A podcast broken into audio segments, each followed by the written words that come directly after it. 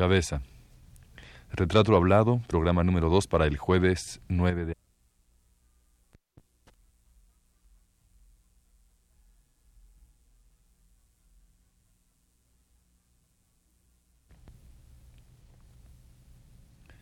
Radio Universidad Nacional Autónoma de México presenta...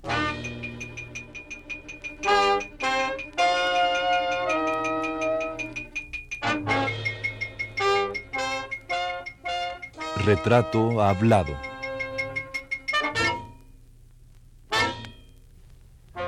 Gabriel Vargas y la familia Burrón.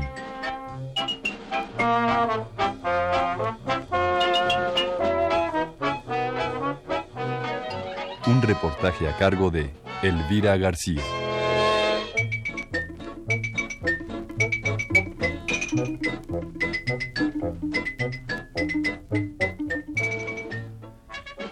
Ingreso a Excelsior marca para este muchacho de escasos 13 años una nueva etapa a partir de la cual estará cada vez más cerca de hacer realidad sus aspiraciones de dibujante. Solícito, amable, servicial y sobre todo trabajador, Gabriel es bien recibido desde su primer día de trabajo.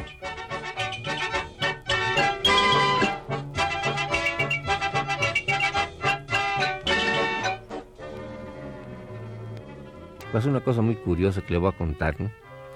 Sí, creo que hay tiempo, ¿no? Sí, claro. Este, cuando yo llegué a Excelsior, me, dije- me dijo Marianito Martínez, mira, mañana te vienes temprano y comienzas a ver qué cosa puedes aquí hacer en el departamento. Mientras yo llego, llego a las 11 todos los días. Está bien. Yo llegué al día siguiente a las 6 de la mañana, con el fin de, de trabajar. De, de- a las 6 de la mañana ya estaba ahí parado. Entonces me ve un mozo de Excelsior y me dice, ¿qué haces aquí, chiquillo? Le digo, pues estoy esperando a Marianito. Uh, Marianito viene hasta las 11, apenas son las 6 de la mañana. Él iba entrando a trabajar apenas. es- Este mozo, es un mozo en el cual yo recuerdo también con cariño, porque fue una bella persona. Se llamaba Paulino Suárez, ya murió el señor. Una bellísima persona. Me dice, llega muy tarde. Le digo, pues lo voy a esperar. Él me dijo que arreglara yo las cosas aquí. Entonces me abrió el departamento, ya vi el departamento cómo estaba.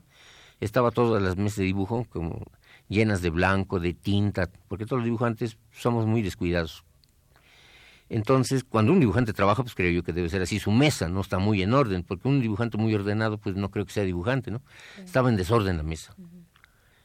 Y yo la vi, me causó impresión ver hasta cerros de, de blanco, una pintura que se usa mucho en el dibujo, manchas de tinta, los, los papeles todos regados. Y entonces le digo al mozo, a Paulino, le digo, oiga, ¿con qué podría yo limpiar estas mesas? Oye, no las limpies, me dijo él. Es que hay papeles aquí muy de, de mucho cuidado y si tú rompes uno o manches alguno, te vas a meter en problemas muy graves. Tú no metas la mano. Mira, yo tengo trabajando aquí muchos años y nunca les meto la mano, nomás por encimita les limpio y ahí se los dejo. Pues claro que se veía porque estaba te sucia las mesas, ¿no? Digo, pues présteme algo con que limpiar. Me prestó una cubeta y un trapo. Pues yo que limpio, que quito los papeles uno por uno, los acomodé en un rincón, limpié las mesas con agua, jabón, las limpié muy bien porque me facilitó todo lo que le pedí. La mesa de Cabral y la de Marianito Martínez.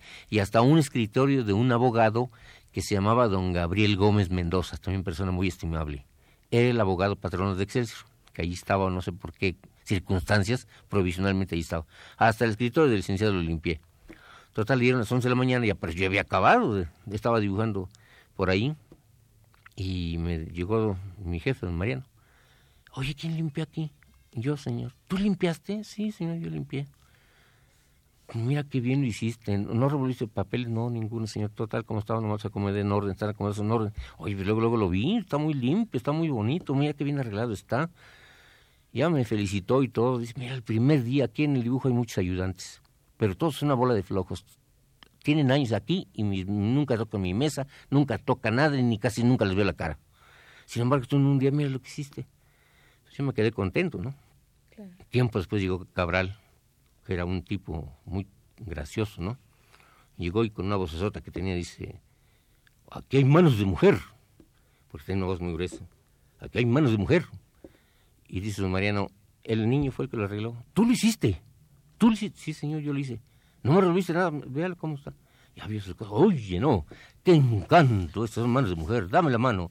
y me besó la mano desde aquí hasta el hombro, mamá, mamá, mamá, y yo apenado, rojo de pena, que no sabía ni dónde esconderme, dice, a una, unas mujeres se le besa la mano, oiga, pues yo no soy mujer, no, no, no, pero aquí son manos de mujer, era muy chistoso, ¿no? Ya, total que entré con el pie derecho al departamento de dibujo, que cuando llegaron los ayudantes a las 11 o 12 del día, don Marianito les dijo, miren, desde este instante, tú y tú, los ayudantes que vi, ya no los quiero aquí, con él nada más, el mismo día que llegué, Oiga, Marinito, ¿pero por qué? Pues no, ya no, no. Él va a ser mi ayudante en adelante. Y Cabral también dijo, no, también él para mí. Para mí también que se quede. Y claro, se me quedaron mirando muy feo y me hacían desde lejos, me amenazaban. Y cuando me vieron a solas me dijeron, a, la salida nos damos un entre. Pues yo me quedaba callado, pues estaban más grandes que yo. Y al, pues al medio me estaban esperando de veras. Yo los vi y antes de sonara el primer moquete, creo ya estaba yo hincado pidiéndoles perdón pues estaban más grandes que yo, y me daba miedo, me daba rollo el primer de haber entrado. Total que, como al tercer día, uno de los ayudantes me retó, y en la Alameda, en puro dar de vueltas y vueltas, pues qué, pues qué, pues qué, pues qué, ninguno nos aventamos, ni un moquete ni nada. Nada más nos hicimos el aire los dos y no nos pegamos nada y regresamos muy amigos a Excelsior. Así fue la como entré yo.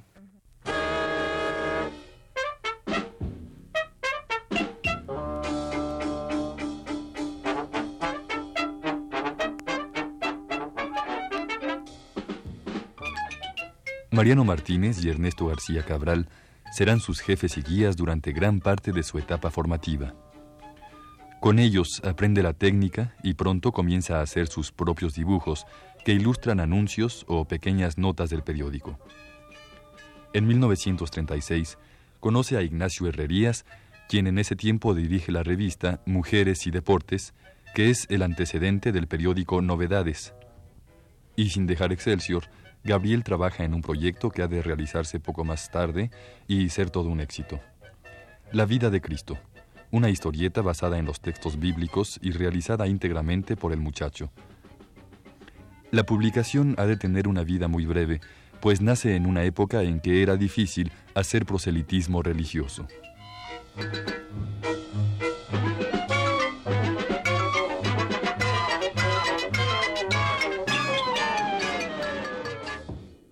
Ya tenía una solicitud del señor Herrerías, Ignacio Herrerías, el que fue el fundador de Novedades, diciéndome que tenía un trabajo para mí.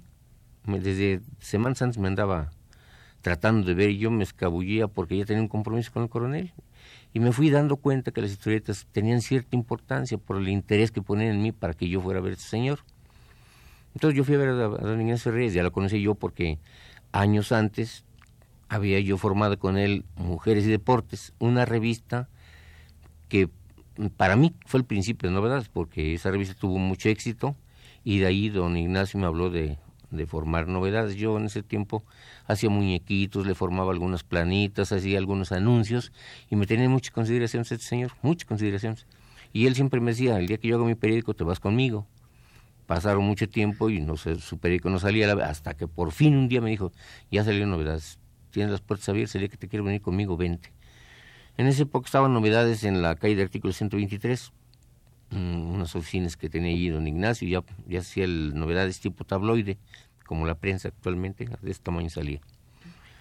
Y lo fui a ver, le dije yo, señor, así vengo a trabajar con usted. ¿Por qué ya no estás con el coronel García? Le digo, pues tuve una altercada y ya no. Pues, ¿qué te pasó? ¿Se platiqué? Dice, no, pues es un trabajo muy duro el tuyo. Eh, ahora ya no vuelves allá, te quedas conmigo. Bueno, muy bien.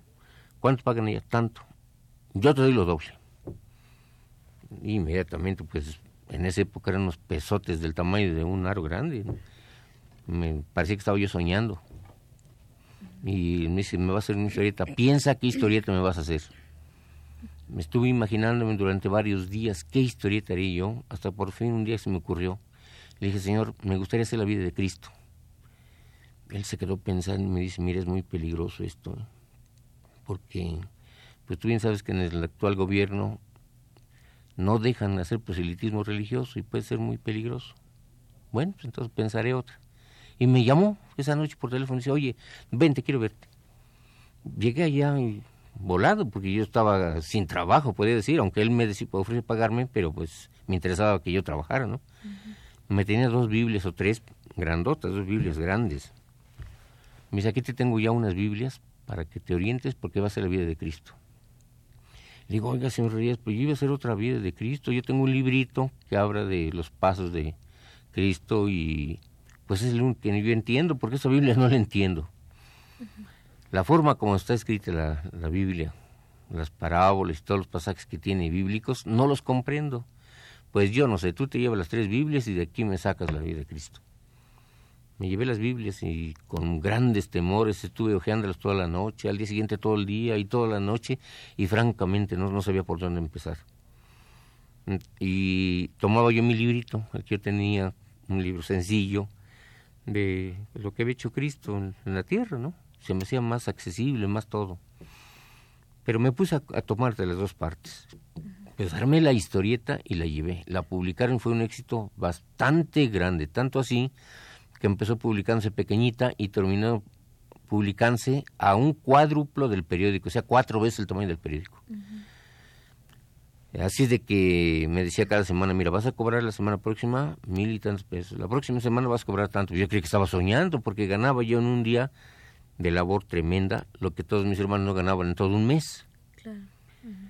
Y este llegó un día y me dijo, fíjate que estoy preocupado porque me llegó una carta diciéndome que debo de suspender esta cosa. Le digo, bueno, pues usted me dice, no, no, pero síguela haciendo, síguela haciendo. Está teniendo un éxito de verse arrollador, la vamos a sacar en tamaño tabloide metida, doblada en cuatro partes en, novedades, ahí la vamos a sacar. Tú síguela trabajando. Bueno, pues un día iba yo llegando a Excelsior cuando unas personas me señalaron y el portero me señaló a mí. Y luego me, un señor se me adelantó y dice, ¿tú eres Gabriel Vargas? Sí, señor nos vas a hacer el favor de acompañarnos. ¿A dónde, señor? Yo voy a trabajar ahorita. No, no vas a trabajar, vas a acompañarnos. Entonces el conserje se me quedó mirando y me dice, pues sí tienes que acompañarlo, porque que te buscan para un asunto y necesitas acompañarlos. Le digo, pero yo no tengo que acompañarlos a nada. Yo no me imaginaba que era lo de la historieta, ni por aquí me pasaba. Y uno de ellos me dijo, mira, no podemos decir el asunto porque tenemos que llevarte, pero vamos a llevarte a la jefatura de policía. Me recuerdo que en esa época la jefatura de policía estaba a un lado de la Lotería Nacional, en la calle que se llamó Calle del Ejido, a un lado del Monumento de la Revolución. Y mm, con mucho miedo me subí a un, jeep. Ya me llevaron un segundito y llegué, pues estaba un, a unos pasos de Excelsior. Porque a mí me sorprendieron cuando iba yo llegando a Excelsior. Entonces yo les dije que quería avisarle a mi maestro que iba yo a, la Procuraduría o la, o la policía, ¿no? Pero no me dejaron, me llevaron directamente. Llegué ahí, pues ya me preocupé porque me recibió mucha gente. Y entre ellos estaba un señor gordo, moreno, con un puro que a cada palabra que decía nomás le temblaba el puro. Y me decía, oye niño, ¿me vas a decir a quién estás cubriendo en esto que tú estás haciendo? ¿Tú, haces la vida de Cristo? Sí, señor, yo hago esa historieta. ¿No te ayuda nadie? No, señor, yo hago todo. ¿El texto quién lo hace? Yo lo escribo. ¿Tú lo escribes? ¿Quién te enseña a escribir? Pues no, señor, yo lo hago como puedo. ¿No encubres a nadie? No, señor. No, alguna persona mayor que tú no hace los dibujos, no hace el texto y tú tratas de taparlo por alguna circunstancia. No, señor. Yo hago todo. Bueno, me metí en una oficinita que estaba atrás de la primera oficina, una oficina donde había un, un mueble de cuero ya todo desvencijado. Ahí me senté. Al rato llegó otro señor diferente. Me dice, mira, el asunto en que tú estás metido es un asunto muy delicado te conviene más decirnos quién es el que hace esta cosa, porque si no, pues se pueden llevar a la correccional, porque está prohibido hacer estas cosas. El proselitismo religioso está prohibido en México, no se puede hacer estas cosas. Es que me dime la verdad, ¿a quién encubres? Y otra vez la misma cosa, la misma cosa, toda la mañana y toda la tarde con diferentes personas. Entre ellos había un chaparrito vestido como de bandidos del Capone, con un traje cruzado y hombres muy grandes y de un sombrero muy amplio, que cuando lo vi la primera vez me dio miedo porque estaba mal encarado y no, se portó conmigo también que hasta mis tortas me llevó. este Y me dijo, dice, mira, y me abrazó y me dice, mira hijo, dime la verdad. Cuando entró sentí miedo, pero ya después cuando me abrazó, pues me sentía medio raro que me abrazara y todo. Me vas a decir la verdad, porque si no de aquí te tengo que pasar tal parte, aunque yo no quiera pasar, te tengo que llevar. Va a venir dentro de un ratito un abogado y vamos a levantar un acta de todo lo que usted está diciendo. Así que más te conviene decirnos la verdad, te evitas dificultades. Si tú no dices la verdad, de aquí sales a tu casa. Pues yo ya había que era tarde, eran aproximadamente como las siete de la noche, estaba oscureciendo. Ya estaba yo muy preocupado. Dice, mira, piensa, te voy a dar tiempo para que razones esto. Mientras te voy a traer algo. ¿No has comido? No. Bueno, ahorita vengo. Salió el señor aquel. Y el tipo ese más encarado, vestido como bandido del Capone, me trató demasiado bien. Regresó con un paquete, con una limonada y unas tortas. Me dice, mira, te traigo eso de comer. Ya abrió una bolsa y sacó una torta, le quitó el papel y me la dio, pues yo la agarré y estaba temblando con la torta. Hasta estaba yo tirando lo que tenía dentro de tan tembloroso que estaba. Me dice, tómala, cómetela, cómetela. Yo no, ni la mordía, yo seguía temblando. Cómela.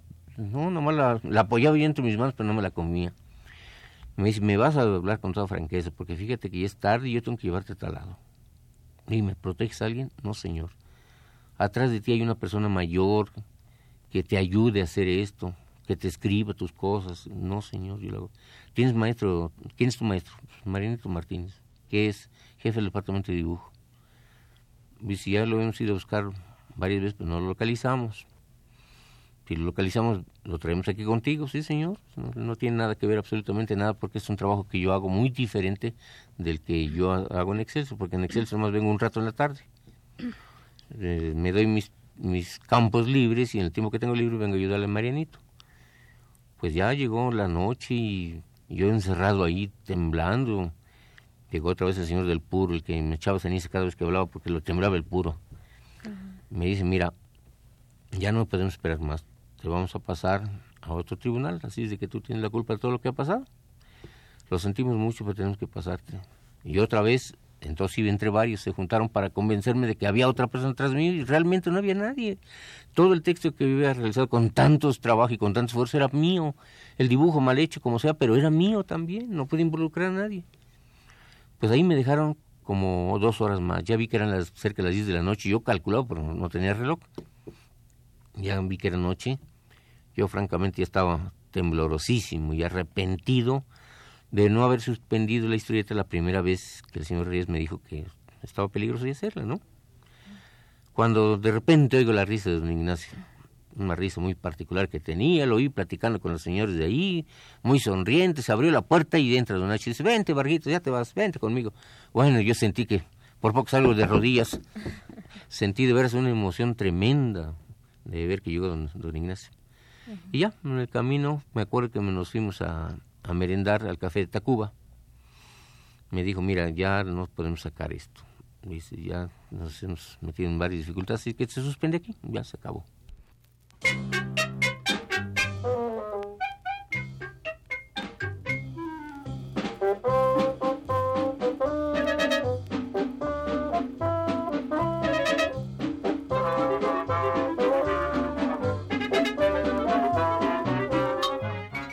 Paralelamente a sus andanzas por la delegación de policía, Vargas participa en un concurso sobre guiones para historieta infantil que organiza la editorial panamericana que es el antecedente de la cadena García Valseca.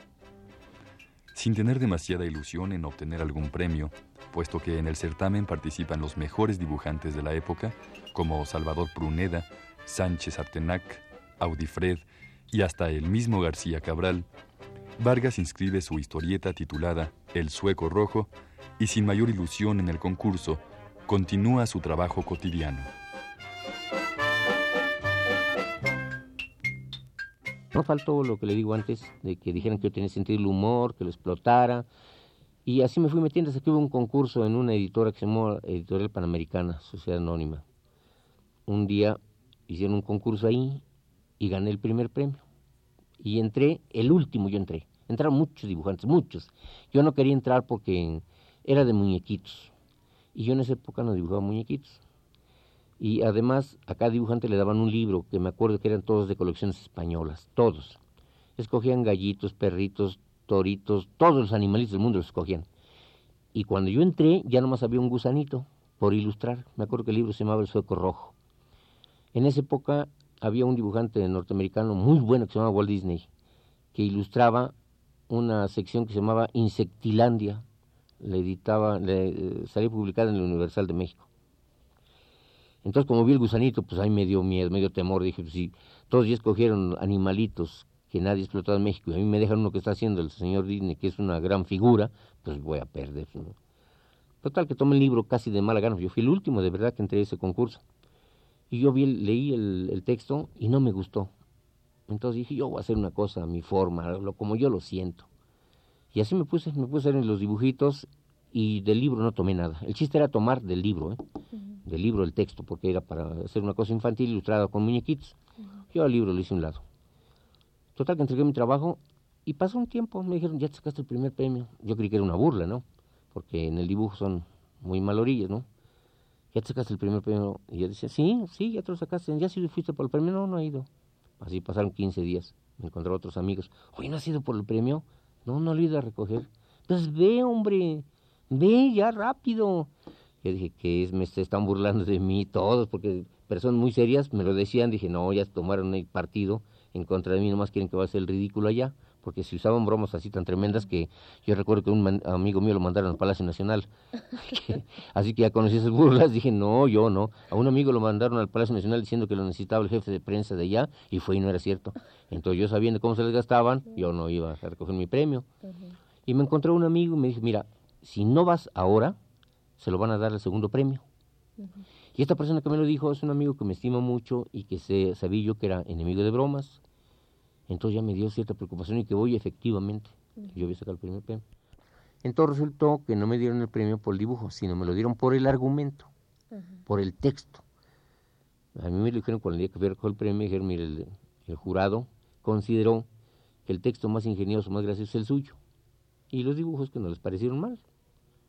Y así es de que se llevó el primer premio. Entonces cuando me dieron el cheque, de 10 mil pesos, se lo llevó mi madre, pues mi yo no ganaba ni un centavo todavía en Excel, yo estaba de ayudantito ahí.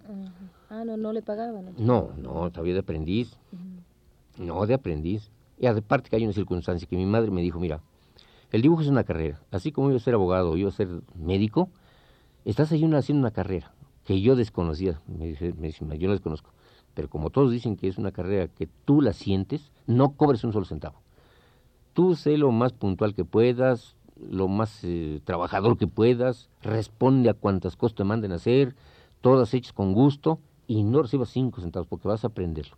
Si tú comienzas a sentir la tentación del dinero desde muy pequeño, te vas a malear. Dios te pido que no aceptes nada. Así que no, no trabajabas de muy temprano hasta muy noche, nada más por el gusto de estar entre los dibujantes.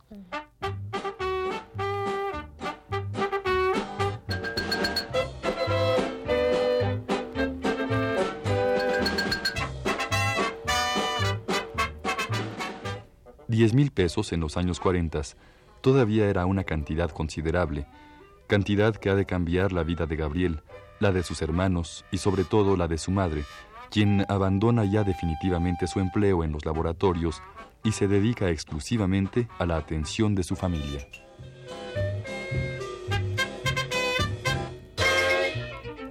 Mi madre le pensó el trabajo desde el primer momento que gané el primer peso. Yo tenía 14 años cuando ya mi madre ya no trabajaba. yo pequeñísimo ya sostenía yo mi casa, porque como trabajaba día y noche, la gente se fijaba en mí, siempre tenía yo que hacer. Me pagaban de acuerdo con ciertos medios, no mucho, pero sí vivía yo para bien. Yo le facilitaba a mi madre todo lo más que podía y ella dejó de trabajar inmediatamente. Un día me dijo ella, el día que alguien de ustedes mete un peso a la casa, yo dejo de trabajar. Ella lo hacía con el objeto de vigilar mejor a mis hermanas y a mis hermanos. Entonces, cuando yo empecé a ganar un poquito de dinero, inmediatamente mi madre dejó de trabajar. Porque ella nos manifestaba que era preferible estar cuidando el hogar y no por trabajar se desorganizara la familia. Ella nos decía, es muy peligroso que una familia numerosa, como nosotros fuimos 12 personas, cuatro mujeres y ocho hombres, es muy peligroso que la madre se haga a un lado cuando tiene obligaciones morales para guiar a esa familia. Si yo sigo trabajando, alguno puede tomar un mal camino y no quiero que eso suceda. Tu padre murió y quiero que cuando yo muera todos tengan un destino, estén trabajando, que no sean las grandes cosas, pero que cada quien trabaje, tenga un trabajo honrado, en donde, de dónde vivir, depender.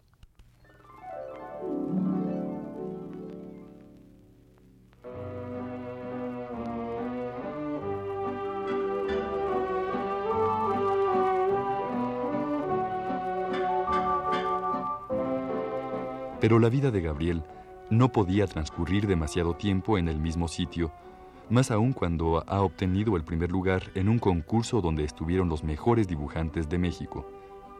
Así pues, el coronel García Balseca dueño de la editorial panamericana que patrocinó el concurso, manda llamar a Gabriel para ofrecerle trabajo. Vargas, por su parte, se niega a aceptar la proposición del coronel porque no desea abandonar Excelsior. Sin embargo, un día Gabriel se da por vencido cuando el coronel García Balseca le dice durante una entrevista, ¿Cuánto te pagan allá? Dos cincuenta diarios, responde Vargas, y el coronel firme, definitivo, le reta, Bueno, yo te voy a pagar mil pesos semanales. ¿Aceptas?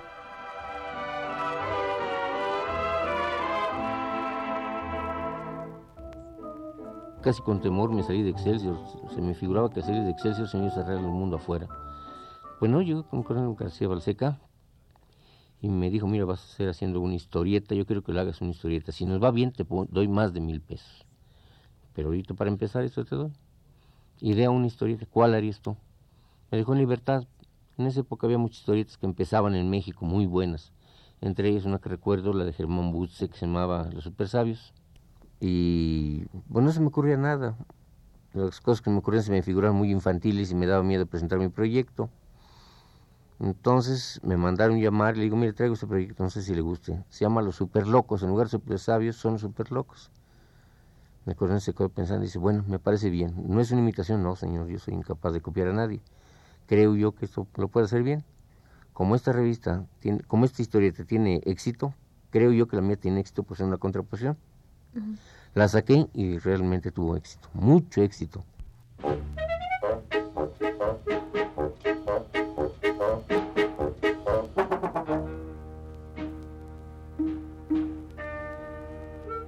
Es en 1938, con la historieta de Los Superlocos, que Gabriel Vargas salta del dibujo formal y serio al humorístico.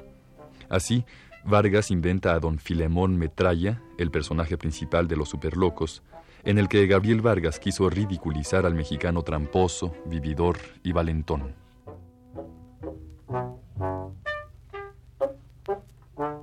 El personaje principal de esta historieta se llamaba don Filemón Metralla, un tipo tramposo, vividor, como hay muchos que viven a la mexicana, viven sorprendiendo a la gente.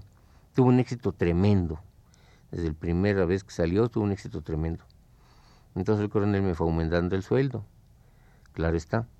Y duré así, trabajando mucho tiempo haciendo esa historieta. Después tuve un pequeño percance en talleres, porque se trabajaba muy duro.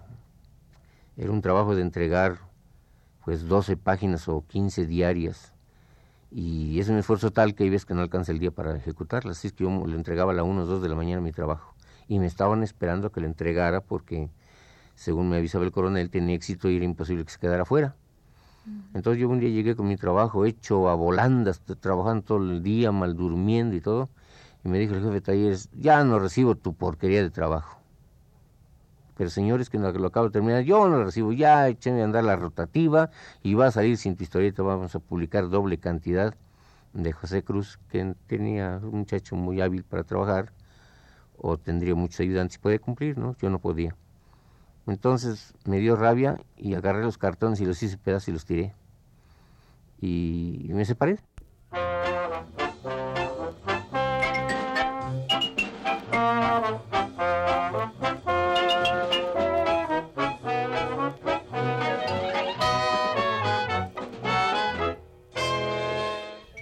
Diez años permanece la aventura humorística iniciada por Gabriel Vargas. Diez años que permiten tanto al dibujante como a la revista en sí poner una base importante para que posteriormente salgan al público diversas historietas de humor hechas por mexicanos. Diez años que sirven también para preparar el campo a la obra más importante de Gabriel Vargas, La familia Burrón.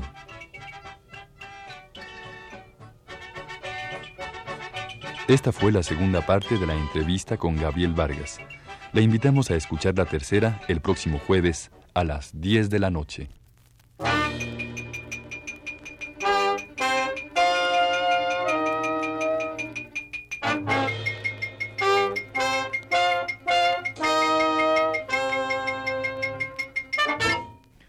Radio Universidad Nacional Autónoma de México presentó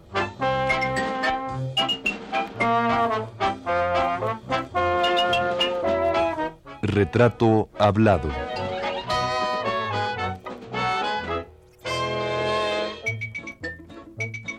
Gabriel Vargas y la familia Burrón.